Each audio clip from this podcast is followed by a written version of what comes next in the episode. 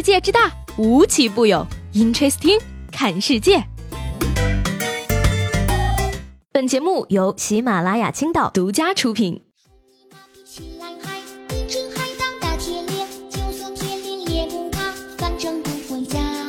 Hello，各位好，欢迎收听本期的 Interesting，我是西贝。昨天呢，看到有人说呀，你变老的一个重要标志呢，就是身边的人开始夸你气色好了。因为你想想看，谁会夸一个小孩气色好呀？不得不说呀，随着年龄的增长呢，人的烦恼也是越来越多。你看呢，我一个二十刚出头的小姑娘就已经烦恼缠身了，就更别提那些三四十岁的哥哥姐姐了。说五月四号呢，浙江杭州的一个大爷为了三十八岁高学历的女儿相亲，可是呢，相亲资料上啊不敢写上双硕士，怕别人呢不敢来问。大爷说呀，自己的女儿在校的时候只顾着读书，当时觉得真好。现在呢，没想到耽误了找对象。女儿呢，在这个浙大毕业之后啊，到澳洲留学，并且取得绿卡，现在呢，常驻上海，年薪三十万。不是什么时候高学历也成了减分项了？优秀不是这位姐姐的错，没必要为了迎合婚恋市场委屈自己呀。而大爷呢，着急也没有用。现代社会不一样了，我们女性的任务并不是结婚生子，过好自己的生活就是最好的交代了。所以呢，各位跟我一样优秀的单身女性听众朋友们，千万不要担心自己大龄加高知会嫁不出去。那些所谓的男人不敢来跟你说话呢，是他们太自卑，不敢跟你匹配。命运掌握在自己手里，真正的幸福呢只有自己才能找得到。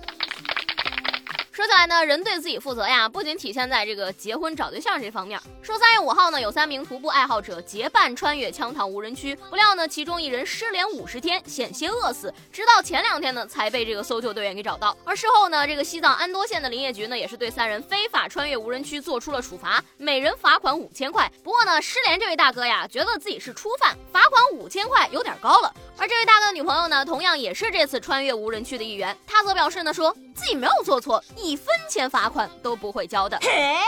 从小呢，我妈就教育我啊，不要给别人添麻烦。长大了之后呢，每次看到给别人添麻烦的人，我都会由衷的感叹一句。你说他们怎么就没有妈妈呢？这位大哥能活下来也是个奇迹了啊！根据这个媒体报道说呢，他走失之后扔掉了照相机、自行车等值钱的物品，甚至呢还碰到了几匹狼，断粮七天多，只能吃草根，所有能吃的东西都吃了。所以说吧，他能活着被救出来，真的是非常的不容易。我觉得呢，罚五千的确不合适了，应该把咱们搜救队员的劳务费一块儿给结了呀！大哥哥大姐姐们呢，到处给别人添麻烦，中学生们也没有闲着，长江后浪推前浪，一代新人换旧有人啊！说是在江苏南通的一所中学里呢，两个学生在实验室里边激情约会。不料呢，被这个前来抽烟的同学发现了。结果呀，这位抽烟的同学呢，非但没有跟老师汇报，反而呢，叫来了另外三名同学协助自己偷拍不雅视频。原本呢，这四个人计划敲诈两位约会的同学，但是最终呢，改为了在自己的朋友圈子里传播这些不雅视频。那目前呢，四名拍摄视频的同学以及两位约会的同学呢，都受到了不同的处分。一边高中生激情约会，一边高中生抽烟意图敲诈，还传播不雅视频。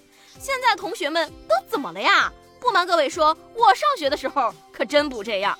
大好年华不用来学习，你们将来肯定只会后悔的。小朋友们呢，终究还是太年轻，你们只看到了激情约会的快乐，却根本不了解这爱情的苦呀。说最近呢，江苏淮安一个小伙子和自己女朋友吵架，结果呢，因为吵得太生气了，手指居然僵硬成了鸡爪子的模样。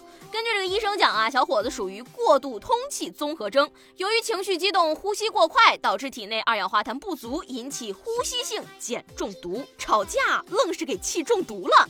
小伙儿明显不行啊！你怎么可以跟女孩子发生争执呢？你跟女朋友发生争论，你的目的是为了说服她，可她只想气死你啊！面对女朋友跟你吵架，男人其实只有两种选择：第一就是呢让女人赢得吵架并且道歉；第二呢就是自己赢得吵架，看着女人哭，然后不得不道歉。谈恋爱一分甜九分苦，不时呢还有生命危险，所以还是老话说得好，恋爱有风险，尽早分手。保平安。要我说啊，这对情侣呢，还是情商有待提高啊！多大点事儿啊，就能吵进医院？你们要是遇到接下来这样的事儿，那指不定怎么办了呢？说黄石的男子小杰酒后网上招嫖，双方谈好价格之后呢，小杰用手机转给了对方四百块钱，并且附上了自己的宾馆地址和房间号。可是没想到呢，半个小时之后，自己的女朋友却气冲冲的来到宾馆大闹。原来呀，小杰误将钱转给了自己的女朋友。请问这种智商，小杰是怎么泡到女朋友的？或者说他女朋友是怎么瞎了眼的呀？数据显示呢，每三个人里边就有一个人对爱情不忠。那么现在的我只需要搞清楚，那个人到底是我老公还是我男朋友呢？嗯吐槽归吐槽呢，其实我更想知道啊，如果两人分手了，这四百块。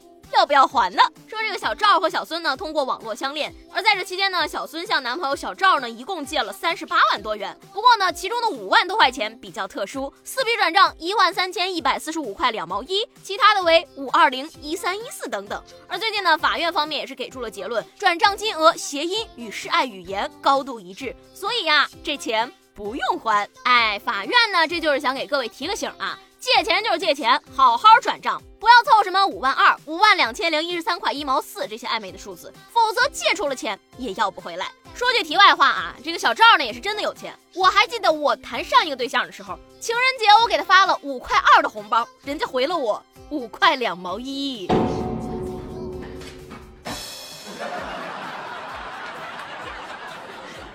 爱情归爱情，钞票归钞票。我觉得呢，如果大家都能很懂事儿，这个社会也就会越来越好。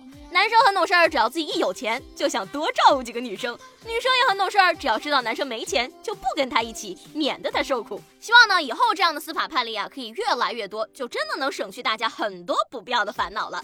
那说到这个省去烦恼呢，就不得不提一下这个系统了。最近呢，北京鲁迅博物馆上线了一个鲁迅著作全编在线检测系统。据说呀，有了这套系统呢，鲁迅就不用背锅了，分分钟你就能搜索出这话是不是鲁迅说的。Amazing！鲁迅有了，那接下来我希望张爱玲仓央嘉措同样来一套这样的系统。但是据说呢，目前因为想要尝试的人太多了，页面已经崩溃。有兴趣的朋友建议延后尝试。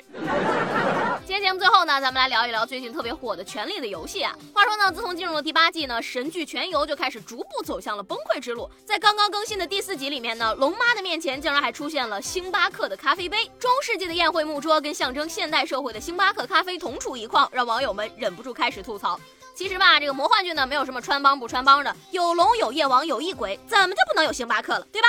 只是啊，龙妈这杯星巴克呢，可能辛苦了北京的服务员。很多网友也是说啊，从第一季追到第八季呢，越来越觉得《权力的游戏》没有那么好看了。而有的朋友呢，也是给出了贴心的建议。目前呢，整个维斯特洛大陆乱成了一锅粥，未来剧情怎么发展，建议您多看看国产《亮剑》。